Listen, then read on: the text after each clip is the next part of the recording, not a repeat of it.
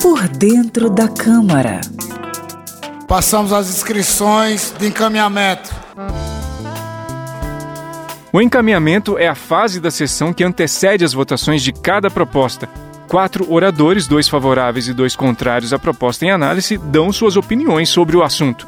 O tempo para encaminhar é de cinco minutos. Os autores e relatores do projeto em votação têm preferência para falar nessa fase. Na prática, o encaminhamento é a última chance de debates mais alongados sobre projetos em votação. Por dentro da Câmara. Conheça a linguagem do plenário e das comissões da Câmara dos Deputados de maneira fácil e descomplicada.